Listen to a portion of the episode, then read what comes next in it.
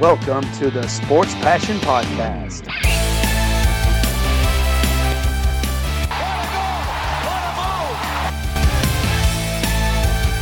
Oh, blocked by James! LeBron James with the rejection. And here's your host, Lars Marendorf. Einen wunderschönen guten Tag und herzlich willkommen zum Sport Passion Podcast.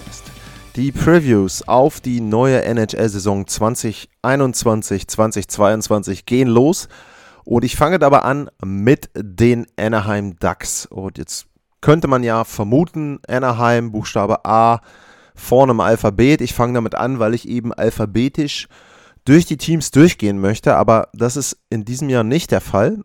Kann sein, dass ich das irgendwann mal wieder machen werde, aber in diesem Jahr habe ich mir ein bisschen was anderes überlegt.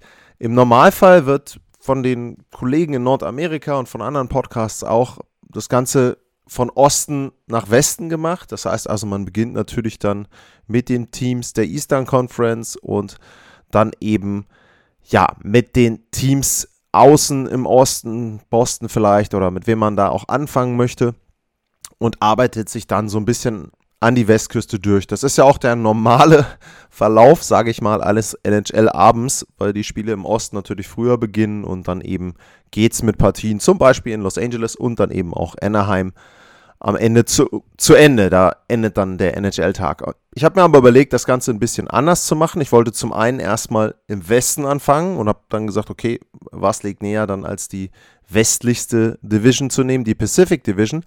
Und dann habe ich mir überlegt, okay, ähm, auch da könnte man jetzt überlegen, wie geht man durch die Teams dort durch? Woran orientiere ich mich? Klar, alphabetisch wäre auch eine Möglichkeit gewesen. In dem Fall habe ich aber einfach gesagt, okay, wenn ich sowieso sage, ich mache jetzt von Westen nach Osten, warum mache ich dann nicht auch mal von Süd nach Nord? Das heißt also, ich suche mir die Hallen raus, die Arenen raus und gucke tatsächlich, welche Arena liegt denn für die Division am südlichsten und fange mit der an. Und in dem Fall ist es das Honda Center, die Heimstätte der Anaheim Ducks. Und deswegen fange ich mit dem Team jetzt an. Das Ganze wird in den folgenden Sendungen so sein, dass ich ein Drittel mir ausgedacht habe. Also, naja, ist nicht besonders, ist nicht Rocket Science. Also im ersten Drittel gibt es einen Rückblick. Das soll im Normalfall auf die vergangene Saison sein oder vielleicht die vergangenen Jahre. Ähm, heute wird es noch ein bisschen weiter ausgeholt, sollte aber erstmal die Ausnahme bleiben. Im zweiten Drittel geht es dann darum, was hat das Team eigentlich im Sommer gemacht? Also, wie haben sie sich verstärkt oder welche Spieler sind äh, gegangen? Und der dritte Teil ist dann eben so eine kleine Vorschau auf das, was ich erwarte von dem Team in der neuen Saison und dementsprechend, äh, wie das Team dort dann ja auftreten wird. Also, los geht's, die Anaheim Ducks. Und bei den Anaheim Ducks habe ich gesagt, es gibt jetzt einen etwas veränderten Prozess, weil es eine Frage gab zu den Ducks. Und die Frage zieht nicht oder zielt nicht auf die letzte Saison, sondern äh, die Frage geht schon ziemlich weit zurück. Ähm, die Frage ist in diesem Fall, jetzt muss ich hier meine Fragen öffnen, genau, die Frage ist von ähm, Julian Sado. Ed Julian Sado ist der Twitter-Handle. Ähm, Frage, wie kam Anaheim in die NHL? Also warum ausgerechnet Anaheim und nicht ein Ort etwas weiter entfernt von Los Angeles? Es ist ja zudem auch nicht eine traditionelle Hochburg, oder? Also wir fangen mal hinten an. Anaheim ist beileibe keine traditionelle Eishockey-Hochburg, das stimmt natürlich. Also da gibt es jetzt keine Historie, dass man sagen kann, äh, da hat es schon in den 60ern irgendwelche Nachwuchsteams gegeben oder so. Um, und die Frage, warum ausgerechnet Anaheim und nicht weiter weg von LA, in der Frage liegt eigentlich auch schon so ein bisschen die Antwort. Man muss zurückgehen in das Jahr oder in die Jahre rund um ja, die Geburt der Anaheim Ducks. Und ähm, wenn man da eben schaut, was war los Anfang der 90er Jahre, dann gab es Anfang der 90er Jahre einen Hockeyboom in den USA. Und dieser Hockeyboom wurde zu großen Teilen befeuert durch ein Team, Schrägstrich oder in Klammern dann einen Mann, nämlich durch Wayne Gretzky. Und Wayne Gretzky spielte genau in Los Angeles bei den Kings. Der wurde ja getauscht von den Edmonton Oilers. vielleicht auch immer noch oder in der Geschichte der NHL vielleicht der größte Trade, zumindest der Trade mit der größten Auswirkung. Nicht mal was die Teams betrifft, also ähm, Los Angeles hat ja mit ihm zwar einmal das Finale erreicht, aber eben den Stanley Cup dann erst ohne ihn gewonnen, 2012. Und auch bei Edmonton war es so, es hat jetzt nicht den riesigen Einfluss am Anfang gehabt. Die haben ja 1990 dann auch nochmal den Stanley Cup gewonnen, nachdem er weg war. Haben dann aber natürlich relativ schnell auch ziemlich stark abgebaut, warten eben seitdem auch auf den nächsten Stanley Cup Gewinn. Und es ist aber so, dass der Trade von Wayne Gretzky einen riesen Einfluss hatte auf die Sportlandschaft in den USA, speziell dann eben was das Eishockey betrifft. Weil Wayne Gretzky hat Eishockey ja, in den Fokus gebracht und eben speziell, weil er in Los Angeles gespielt hat, weil er dort eben in der Nähe von Hollywood war. Das war dann auch so, die Spiele damals, äh, Los Angeles Forum, die waren dann eben richtige Ereignisse. Da haben sich dann die Hollywood-Stars ähm, die Klinke in die Hand gegeben, so ein bisschen, wenn man das jetzt auch heutzutage noch so ein bisschen vergleicht äh, mit dem, was jetzt bei den Lakers passiert, dass eben ein Nicholson direkt an der Seitenlinie sitzt. Damals war das eben auch so, äh, dass dort eben sehr, sehr viele Prominente sich die Spiele angeguckt haben. So, und dann ist natürlich klar, dass die Liga dann sagt, hey, ähm, wir haben da schon einen guten Standort und wir wollen natürlich auch das weiter ausbauen. Also wurden immer mehr Teams gegründet im Süden der USA. Die Tampa Bay Lightning sind in dem ähm, Zeitrahmen entstanden, die San Jose Sharks, ähm, Florida kam ein bisschen später und eben äh, die Anaheim Ducks kamen auch dann in diese Phase rein. Und da war es dann so, äh, da spielte dann natürlich der Disney-Konzern eine sehr, sehr große Rolle. Es gab einen Film, und äh, dieser Film ist ja The Mighty Ducks. Ähm, und The Mighty Ducks ist ähm, ein Film, der 1992 rauskam, ist ein ähm, Jugend-Eishockey-Film mit äh, Emilio Estevez ist das, glaube ich, die Hauptrolle, der den Trainer spielt. Ähm, viele, viele ähm, junge Leute eben, die da die Mannschaft dort spielen und gibt es dieses legendäre V, mit dem sie dann eben am Ende des Spiels dann gewinnen. Und das ist ein Film, der hat dann auch nochmal Eishockey populär gemacht, auch für junge Amerikaner. Und dementsprechend war das Interesse groß, dort weitere Teams zu haben. So, und Disney sitzt eben bei Los Angeles oder in Los Angeles, wenn man dann eben diesen Großraum fassen möchte. Und dann haben die sich eben Anaheim ausgesucht als Location dort und haben diese Franchise, die Mighty Ducks of Anaheim, wie sie ja am Anfang auch ähm, hießen, dann ja, dort gegründet, also von 2000 und äh, von 1994, 93, 94 bis 2006 hießen sie tatsächlich Mighty Ducks of Anaheim, danach erst Anaheim Ducks und dieser Name eben direkt angelehnt an den Film The Mighty Ducks. Und warum hat man Los Angeles genommen? Und man sagt jetzt ja, zwei Teams, Los Angeles sind ja relativ nah beieinander. Man muss sich einfach mal die Karte angucken, ähm, wer eben noch nicht in Los Angeles war. Und wenn man glaube ich, auch in Los Angeles noch nicht Auto gefahren ist, dann kann man das gar nicht einschätzen, über was man da redet aus Deutschland. Also der Großraum Los Angeles, das sind so, ich sage jetzt mal grob, 60 mal 60 Kilometer Stadt. Ähm, das ist natürlich zwischendurch immer ein bisschen begrenzt von den Bergen und dann gibt es immer äh, ja, kleine Gebiete, wo eben dann keine Besiedlung ist. Aber im großen Teil ist das schon mal ein Riesenblock mittlerweile seit den 90ern hat sich das Ganze auch noch weiter nach Osten, also San Bernardino ähm, ist dort im Osten noch, hat sich da auch noch weiterhin verschoben. Also wenn man aus Los Angeles rausfährt, bin zum Beispiel ein paar Mal in Richtung äh, Joshua Tree Nationalpark gefahren, der ist dann halt im Osten. Die Mojave-Wüste ist ja dann auch, auch dort quasi grob verteilt, auch im Norden, ähm, Nordosten. Und wenn man da rausfährt, dann dauert das wirklich Stunden, bis man aus Los Angeles raus ist. Und klar, man fährt nicht so schnell in den USA, okay, aber trotzdem, das ist ein riesiger Raum an Siedlungsfläche, an Stadt. Und ich habe jetzt gar nicht nachgeguckt, wie die Einwohnerzahl aktuell von Los Angeles ist, vom Großraum Los Angeles. Aber da sind genug Fans, da sind genug Leute, um dort auch zwei Eishockey-Teams zu unterstützen. Also überhaupt gar keine Frage. Man sieht das, finde ich, auch relativ deutlich daran, wie die anderen Teams dort aufgestellt sind. Also es gibt ja nicht nur zwei Eishockey-Teams, sondern es gibt zwei Basketball-Teams, es gibt zwei Baseball-Teams. Mittlerweile gibt es auch zwei Football-Teams. Es gibt diverseste Universitäten mit den ganzen Teams drumherum. Ähm, es gibt unten im Süden dann noch San Diego, die auch einen Teil der äh, Major League Franchises haben.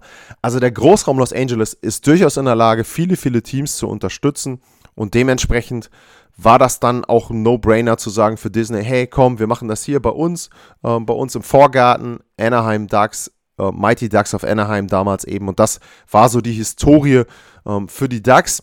Ähm, an der Stelle eine kleine Anmerkung. Ich habe auf meiner Bucketlist, dass ich eine Folge mache für jede NHL-Franchise oder vielleicht auch mehrere, wie so die Geschichte ist. Also wenn euch das wirklich interessiert, wenn ihr sagt, hey, um, das ist ein Thema, mich würde gerne mal interessieren, um, woher kommen die Buffalo Sabres oder warum heißen die New Jersey Devils Devils? Gucken, ob ich das rauskriege, weiß ich gar nicht, ob man das so äh, rauskriegt, aber das wären halt Themen, die würde ich dann in solchen Folgen aufgreifen, wenn da eben Interesse besteht könnte ich drüber nachdenken, da auch eine eigene Serie zu machen. Aber wie gesagt, da auch wieder, wie immer, die Bitte, gebt mir Feedback, wenn ihr was wissen wollt. Zum Beispiel dann zu den Anaheim Ducks, wie haben die sich weiterentwickelt. Kann ich da gerne drauf eingehen, ist vielleicht dann auch ein bisschen was in Richtung Offseason. Aber das mal so ein kleiner Ausflug. Ich mache das jetzt nicht für jedes Team. Also, wie gesagt, war jetzt die ähm, erste Frage, die zu dem Thema kam. Deswegen an der Stelle mal ähm, ja, der kleine Sidestep und dann eben geguckt auf die Entwicklung der Anaheim Ducks. Ähm, vielen Dank da an Julian. Und ja, jetzt geht's los. Der Blick auf das Team, beziehungsweise der Blick auf die letzte Saison. Und die Anaheim Ducks waren das zweitschlechteste Team der NHL. Platz 30 von damals noch 31 Teams.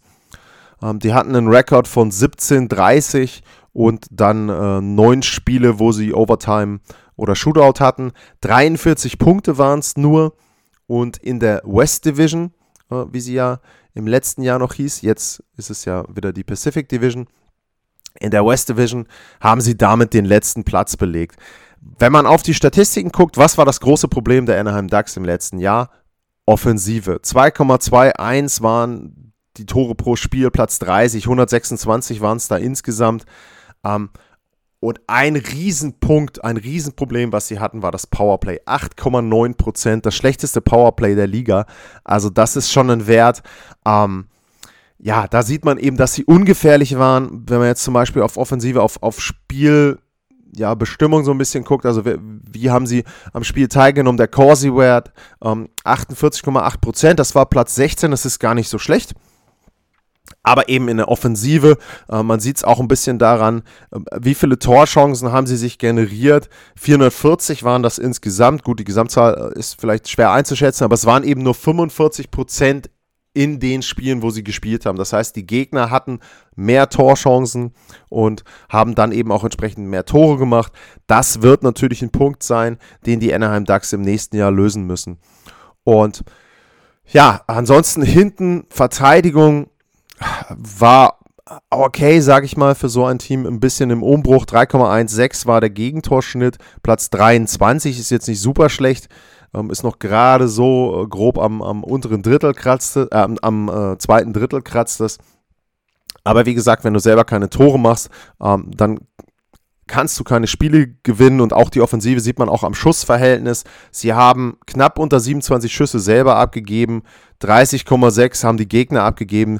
Da sieht man schon, okay, ähm, eine Mannschaft, die eben das Spiel nicht bestimmt hat. Der Gegner hat da viel Offensive generiert. Und wenn man sich die letzten Jahre auch anguckt, die letzten Spielzeiten der Anaheim Ducks, sie waren 2015 im, im Conference Final, sie waren 2017 im Conference Final und seitdem geht es stetig bergab. Uh, sie hatten 101 Punkte dann im Jahr darauf, da haben sie aber in der ersten Runde einen Sweep uh, durch die Sharks bekommen, also 0-4 verloren. Seitdem gar nicht mehr in den Playoffs. Die Punktzahlen waren 80, 76, äh, 67 und 43, muss man natürlich jetzt ein bisschen gucken, waren dann, waren dann nicht mehr 82 volle Spiele. Letzten 82 vollen Spiele, da waren es eben 80 Punkte. Also ja, man sieht den Trend der Anaheim Ducks, der ging nach unten. Sie waren ein Spitzenteam nochmal so zwischen 2013 und 2017, aber seitdem eben dann deutlich, deutlich absteigend. Liegt ja auch daran, dass viele der Allstars dann oder einige der Allstars jetzt eben gewechselt sind oder ihre Karriere beendet haben. Und für die nächste Saison muss man eben sagen, ja, schauen wir mal, was sie im Sommer gemacht haben. Ähm, da wird in der zweiten im zweiten Teil dieser Sendung nicht so viel kommen, aber ja, bis gleich nach dem Break.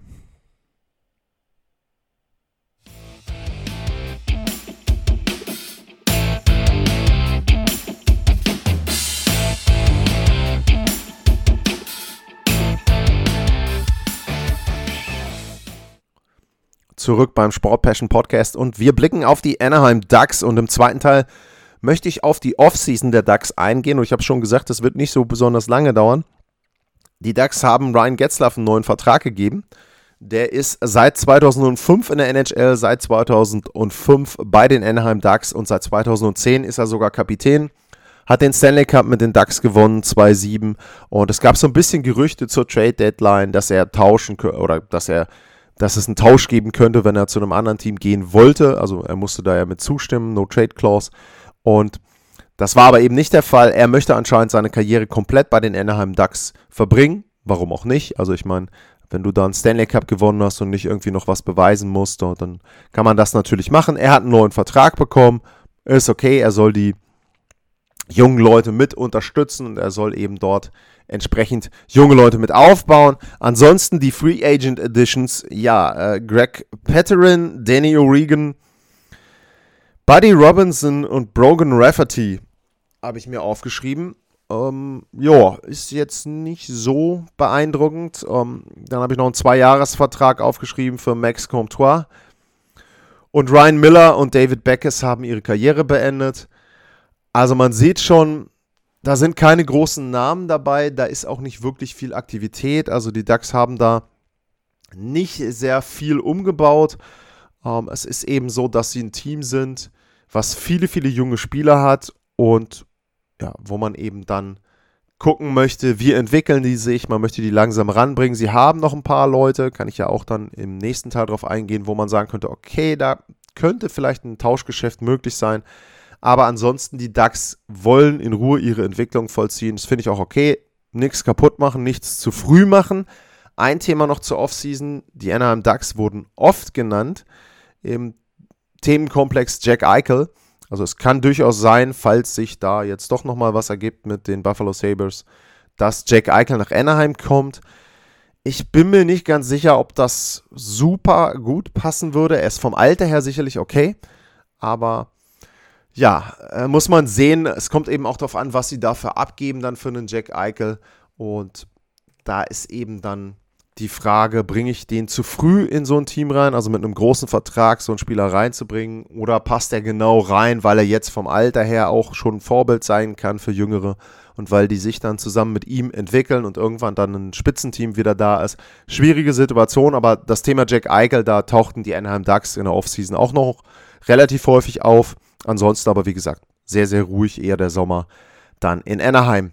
Und dann gibt es die nächste Pause und dann schaue ich gleich voraus auf die Saison und ein paar Fragen gab es da auch noch. Was ist zu erwarten von den Anaheim Ducks? Bis gleich.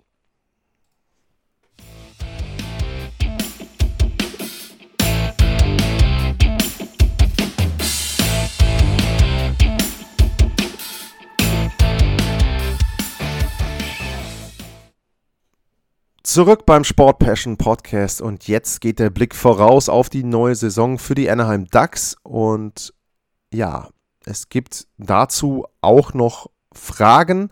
Ähm, die erste Frage dazu kommt von äh, Le Affont oder von Leaf Fan, äh, je nachdem, wie man das da lesen möchte. Äh, Markus fragt, John Gibson, ist der noch gut? Und bezieht sich damit natürlich auf den Torhüter der Anaheim Ducks. Und da würde ich mal mit einem umgewandelten Spruch aus Nordamerika antworten: The trend is not your friend. Ähm, John Gibson war eine Zeit lang einer der herausragenden Torhüter der NHL. Also ich habe gesagt, zwischen 2013 und 2017 waren die Ducks ein Team, was in Richtung Titel schielen konnte, zweimal Conference Final. Und da war er schon sehr, sehr gut. Also ähm, wenn man sich die Zahlen anguckt, mal einen Gegentorschnitt von 2,07, Fangquoten 92 Prozent, äh, rund um die 92 Prozent, auch 2018 noch 92 Prozent. Aber seitdem geht es stetig bergab und genauso wie es mit dem Team bergab geht, geht es auch mit John Gibson bergab, wenn man sich einfach die Fangquote anguckt. Es geht von 92,6, 91,7, 90,4 und letztes Jahr 90,3. Äh, beim Gegentorschnitt ist es ähnlich, der war mal 2,4 und war jetzt die, letzten beiden Jahre fast genau drei Gegentore pro Spiel. Also da sieht man schon, dass er natürlich dann auch ein Opfer ist. Wenn das Team schlechter wird, dann werden in meisten Fällen auch die Torhüter schlechter.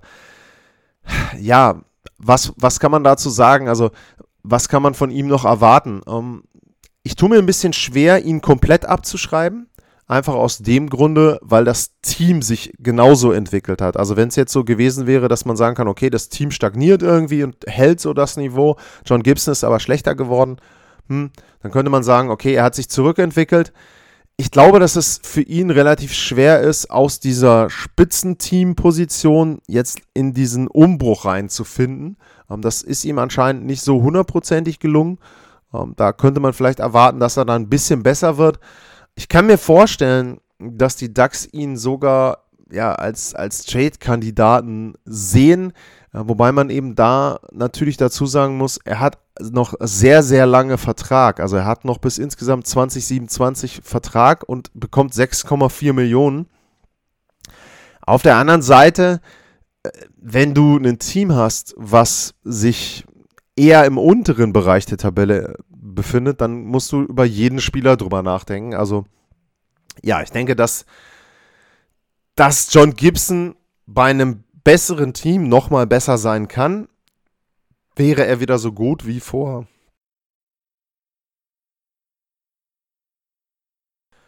Vier, fünf Jahren, das glaube ich nicht. Also ich halte ihn immer noch für einen überdurchschnittlichen Torhüter, aber nicht mehr für den Spitzentorhüter, der er mal war. Kann natürlich sein, dass er da nochmal so einen zweiten Frühling irgendwo erlebt, aber das kann ich mir nicht vorstellen. Wenn er in Anaheim bleibt, glaube ich nicht, dass er nochmal in irgendeiner Form an diese Zahlen rankommt, weil ich glaube einfach, dass sein Zyklus, also wenn man seinen Kreislauf sieht, so von den Leistungen her mit 28 jetzt, dass der einfach bei Anaheim nach unten zeigt und das Team wird, und da gehe ich jetzt auch so ein bisschen wieder auf die Vorschau ein, das Team wird jetzt im nächsten Jahr auch nicht viel besser werden. Sie werden sicherlich einen kleinen Schritt nach vorne machen, aber ja, so wirklich äh, wird das dann auch nicht der Fall sein. Ähm, zum Thema Entwicklung ähm, kommen von äh, Hockey Tammo kamen ja, zwei Fragen im Prinzip dann auch in dem Themenbereich. Welche Spieler sind in der Lage, einen deutlichen Schritt nach vorne zu machen? Und die zweite Frage, welche Spieler offizielle stehen besonders unter Druck. Also beim zweiten Teil, GM Bob Murray ist schon unter Druck. Natürlich ist es ein Rebuild, aber auch da möchte man jetzt eine Entwicklung sehen. Also nur nach hinten darf es auch nicht gehen. Ich glaube aber, dass er jetzt noch nicht so unter Druck steht, dass man jetzt sagt, okay, hier komm, um, also wenn wir jetzt nicht in Richtung Playoffs spielen dieses Jahr, dann äh, kannst du schon mal überlegen, wo du im nächsten Jahr arbeitest. Das glaube ich nicht. Ich glaube, man wird ihn ein bisschen danach beurteilen, wie so die Chancen bei Tauschgeschäften sind. Also zum Beispiel einen Adam Henrique oder ob ein äh, Jakob Silverberg vielleicht jemand ist, ähm, Hampus Lindholm, ähm, Josh, Ma Josh Manson. Das sind so Kandidaten, die ich vielleicht so ein bisschen sehe als jemand für ein Tauschgeschäft. Vielleicht auch einen Kevin Shattenkirk dass man da eben einfach sagen kann, okay, äh, wenn er denn dort Tauschgeschäfte macht, was bringt er an Assets wieder rein? Welche Tra Draftpicks, welche jungen Prospects kann er wieder zum Team holen? Danach wird er beurteilt werden. Und wirklich unter Druck ist für mich ähm, Dallas Eakins, einfach weil man die Entwicklung sehen möchte in Anaheim und weil sie mit Joel Bouchard bei den San Diego Gulls, also bei ihrem AHL-Team, einen sehr guten Coach in der Hinterhand haben. Und ja, das ist dann natürlich immer für einen Head Coach eine etwas komische Situation, wenn du weißt, okay, äh, in der Franchise gibt es oder im, im äh, weiteren Umfeld der Franchise gibt es einen Trainer, der Kandidat sein kann für meinen Posten. Also äh, Dallas Eakins muss schon zeigen, dass es da eine Entwicklung gibt bei den Spielern. Und ansonsten, wer kann sich entwickeln? Also ich denke, wenn man sich die Spieler anguckt, dann muss man vor allem Trevor Seagrass nennen, der ja noch als Rookie gilt, der vielleicht ein Favorit auf den Rookie of the Year sein kann. Ähm, da muss man eben gucken, wie er sich entwickeln kann. Hat ja im letzten Jahr ähm, schon gespielt, wenn ich mir die Zahlen angucke. Es waren 24 Spiele, 13 Punkte. Hat in der AHL äh, bei den genannten Gulls auch gespielt, hat dort auch Playoffs ein bisschen gespielt. Also da schon gezeigt, dass er auch dann auf dem Erwachsenenniveau gut mithalten kann ähm, hat den, bei den äh, World Juniors äh, mitgespielt, 18 Punkte äh, gemacht in sieben Spielen, also auch nicht so schlecht. Ja, er ist für mich einer, den man auf jeden Fall, ähm, denke ich, beobachten sollte. Ansonsten, wenn man mal äh, das Roster durchgeht, die Ducks, äh, ja, Ryan Getzlaff, also man sieht schon, welche Leistungen die Ducks bringen können. Ryan Getzlaff ist ein super Spieler gewesen, aber ihn jetzt als Second Line Center zu haben, uh, also das ist nicht so wirklich Tiefe. Ansonsten Henrique habe ich genannt. Ähm, Max Comtois wäre jemand, den man vielleicht noch beobachten sollte in diesem Jahr. Ähm, Jamie Drisdale wird häufig genannt, dass der jemand ist, der einen großen Schritt ähm, auch dort nach vorne machen kann. Ähm, ist sicherlich auch der Fall mit 19 Jahren, also auch jemand, ein wirklich junger Spieler, ähm, der dann jetzt eben Fuß fassen kann. Cam Fowler als Veteran noch daneben, äh, Lindholm habe ich genannt. Das sind eher dann die, die Standardleute. Ja, ähm, Anaheim wird ein Team sein, was sich im Tabellenkeller bewegen wird. Es sei denn, John Gibson äh, überrascht jetzt wirklich vollkommen und kann da nochmal irgendwie komplett zurückfinden in die, in die Form von 2013, 14, 15 irgendwo. Ähm, das kann ich mir nicht vorstellen.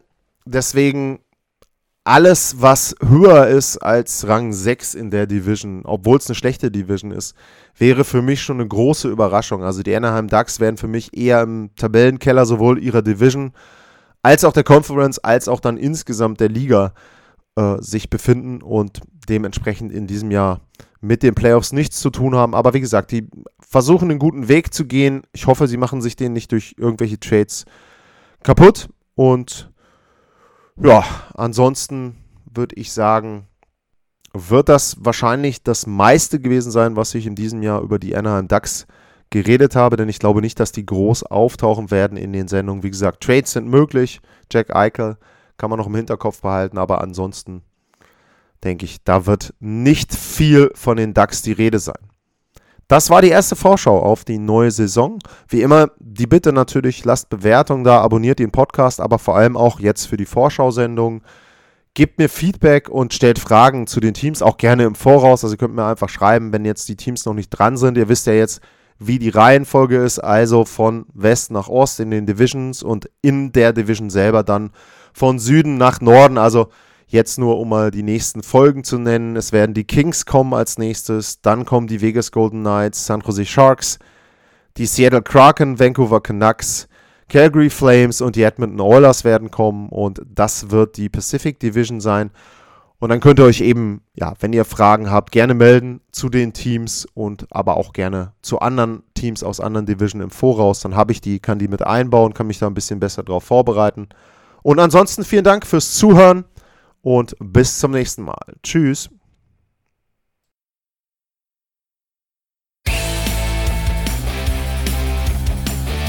Sportliche Grüße.